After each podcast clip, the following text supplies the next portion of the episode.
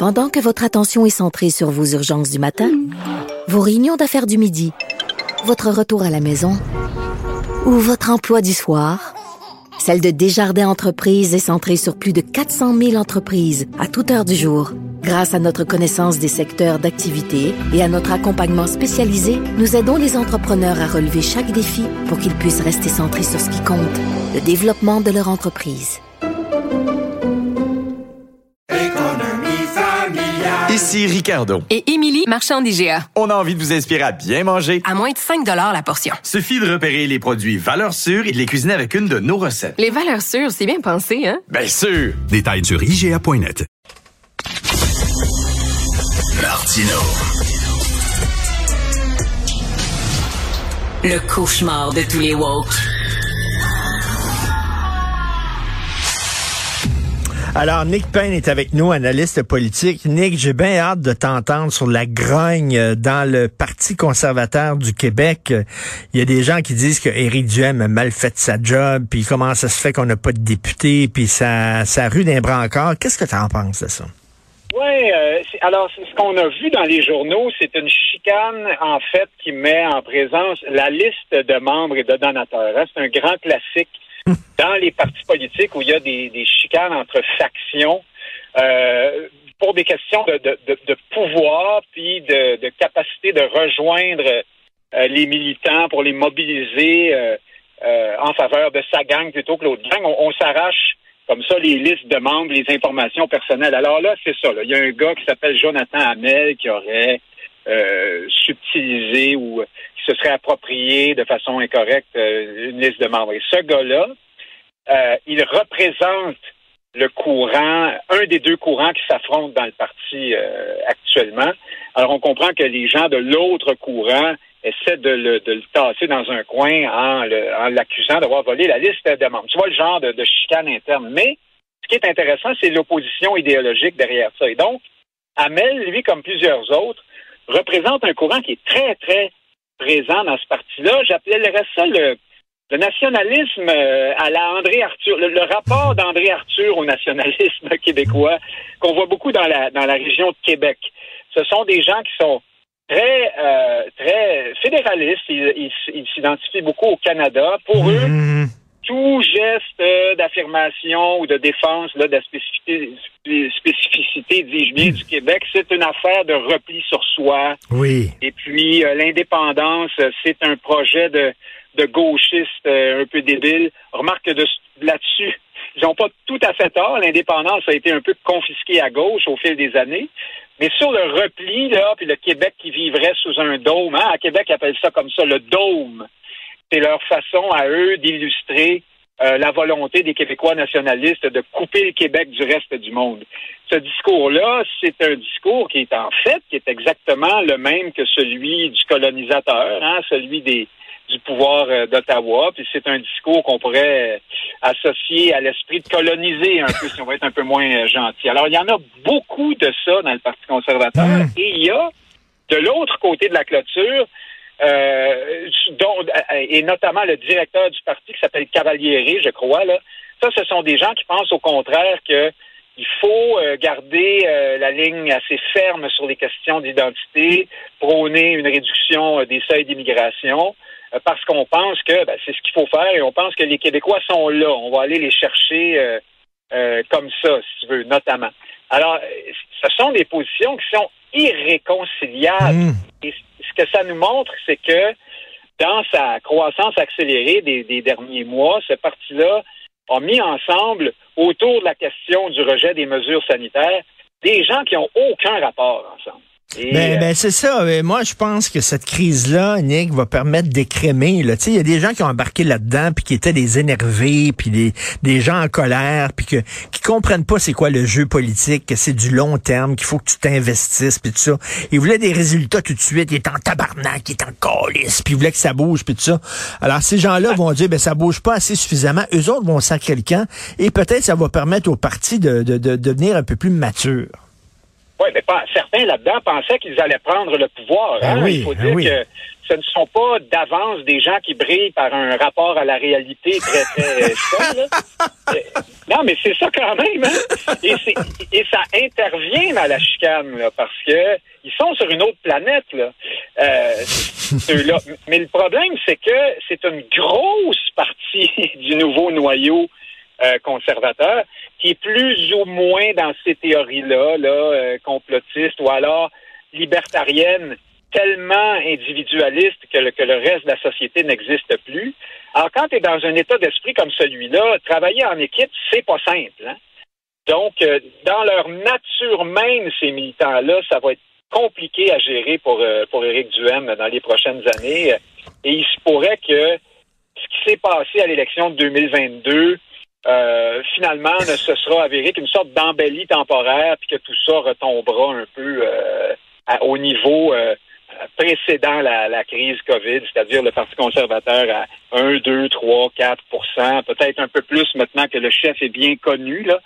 Mais euh, il y a cette possibilité-là quand même qui plane dans l'air aussi. Euh, Nick, euh, bon, le passé d'Éric Duhem, il a travaillé au Bloc québécois, c'était un nationaliste, donc il y a des gens qui peut-être étaient déçus au sein du parti, comme tu le disais, l'aile un peu plus nationaliste était déçue parce que, entre autres, il a, il a beaucoup courtisé les anglophones. Bon, moi j'ai croisé par hasard à la Place des Arts hier, c'est la première du show de Guinantel, j'ai croisé Anne Casabonne. Puis elle me dit, regarde Richard, on était un peu poignés parce que notre message qu'on martelait dans cette campagne-là, c'était le libre choix. Le libre choix. On ne pouvait pas accorder le libre choix seulement qu'aux francophones. Euh, il fallait l'accorder à tout le monde. Fait qu'elle dit, c'est certain que ça, ça, ça, ça, c'était un obstacle un peu le, le, le credo du libre choix au nationalisme. En tout respect pour Anne Casabonne, ça c'est la ligne de communication d'Éric Duhem. OK. Mais c'est une ligne qui renverse, euh, les- qui, qui prend les choses par le mauvais côté de la lorgnette. On n'a pas été pris pour faire de l'œil aux Anglos parce qu'on était pour le libre choix. On a plutôt décidé de se servir du concept du libre choix pour faire de l'œil aux Anglos. C'est pas la même affaire. OK. Euh, on, a- on aurait très bien pu agir autrement. Et, puis- et puisque tu parles d'Anne Casabonne, c'est super intéressant parce que on n'en parle pas beaucoup, là, mais Anne Casabonne se présentait dans le comté de Claire Sanson. hein. Hmm. Euh, et dans ce comté-là, la CAC, Mme Casabonne a eu 11% et la CAC 53% c'est-à-dire plus encore que ce qu'elle avait eu lorsque Claire Sanson se présentait pour elle en 2018 et en 2014 et en 2012. Ça fait longtemps qu'elle essayait, Mme Sanson. Alors ça, ça nous dit, ça nous dit une chose qui est essentielle ici. Tu sais, euh, Éric Duhem euh, se plaint. Hein, il joue à la victime depuis le résultat électoral. Il parle de distorsion démocratique euh, en disant que, on le sait, on connaît, on connaît la, on connaît l'argument, là, c'est de dire on a eu 530 000 votes, euh, presque 14% puis on n'a pas d'élus.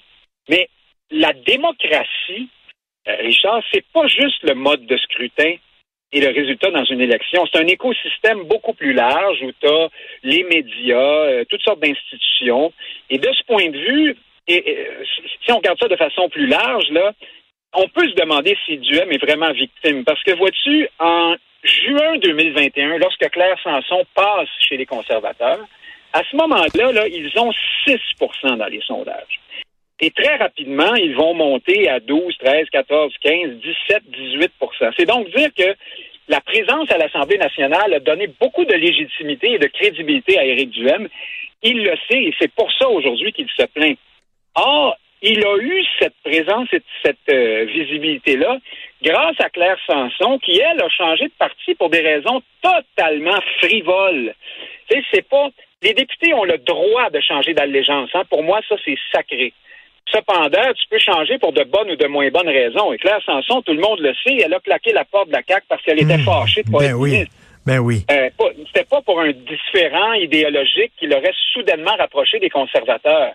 Et donc, quand tu vois le résultat électoral dans, c'est le comté d'Iberville, ça, aujourd'hui, ben, les électeurs ont très clairement désavoué Claire Sanson. Alors donc, tout ça pour dire que Duhem, qui se plaint de distorsion démocratique, ben, il avait lui-même détourné le sens du vote des électeurs dans un comté pour artificiellement gonfler ses appuis. Alors, est-ce que, au final, je trouve ça terriblement injuste, moi, qu'il se retrouve aujourd'hui à des niveaux qui sont probablement un peu plus proches dans une situation qui est probablement plus en cohérence avec son niveau d'appui réel, non. Je pourrais pas Hmm. dire. Je trouve que des fois, on est assez complaisant face à la à la complainte d'Éric Hmm. Duhem là-dessus.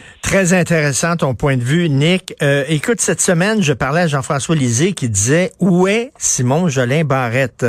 Euh, il a dit son son silence est assourdissant parce que depuis qu'on lui a enlevé la langue, on dirait qu'il parle plus. Et quand je dis enlever la langue, c'est le dossier de la langue. hein. On lui a enlevé Ouais. la langue et il y a plus de langue, on dirait.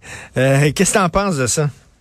Ah, écoute, c'est vraiment le retour, c'est la CAC 2.0, Oui, le, le hein. retour des, des libéraux affairistes euh, euh, plutôt frileux sur les questions de langue et d'identité parce qu'ils pensent que ça va faire fuir les investissements, puis aussi parce que qu'est-ce que tu veux, c'est une position la position nationaliste qui est nécessairement un peu plus révolutionnaire, puis c'est jamais bon là quand on veut progresser dans le dans le système tel qu'il se tel qu'il se conçoit à l'heure actuelle. Mais donc pour Jolin Barrette, euh, comment dire, quand tu es dans un parti politique euh, puis tu veux demeurer, euh, comment dire, discipliné, mais que tu es néanmoins très fâché de ce qui se passe, ton seul choix, c'est de briller par ton silence. hein. C'est de- hum. c'est d'être tellement absent qu'on finit par comprendre qu'il y a quelque chose qui fait vraiment pas ton tu, affaire. tu boudes dans ton coin. Passif-agressif. tu boudes, ouais, tu boudes fort, tu sais. tu, boudes, t'es silencieux bruyamment.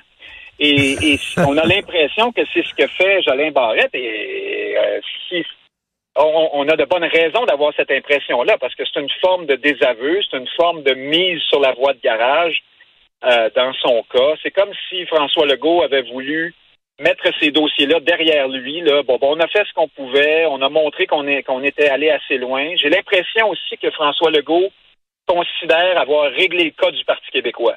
Hein, C'était Hum, important. hum, La CAQ hum. et Solidaire sont tous les deux dans un concours pour se débarrasser du PQ.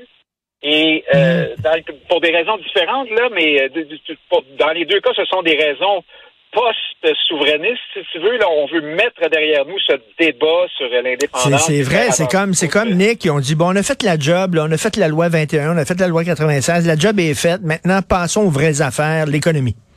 Ouais, puis là, le PQ a juste trois députés. C'est pas mal. euh, ça Ouais. n'est plus une menace pour nous. Alors là, il faudra voir si c'est une erreur de lecture. Euh, Peut-être que Saint-Pierre Plamondon va s'avérer euh, redoutable. On verra bien, là. Mais pour le moment, effectivement, on, a- on ne se sent plus menacé par le Parti québécois et donc on laisse tomber le nationalisme et l'identité. Ça a beaucoup l'air de ça, Oui. euh, ce nouveau. euh, Ben, c'est, c'est, le Parti libéral. Maintenant, c'est pour ça que le Parti libéral se cherche, parce qu'il y en a, le Parti libéral, maintenant, c'est la CAQ. C'est la CAQ. Voilà, c'est la CAQ. En même temps, ce sont de bonnes nouvelles pour les péquistes. là. S'ils ont Oui. le moindre espoir de se remplumer un peu, ben euh, c'est peut-être le moment quand tu es sous-estimé comme ça de, de reprendre ta place. Toujours intéressant de te parler, cher Nick. Nick Payne, analyste politique. Merci, bonne journée. Avec plaisir. Merci à toi. salut. Salut.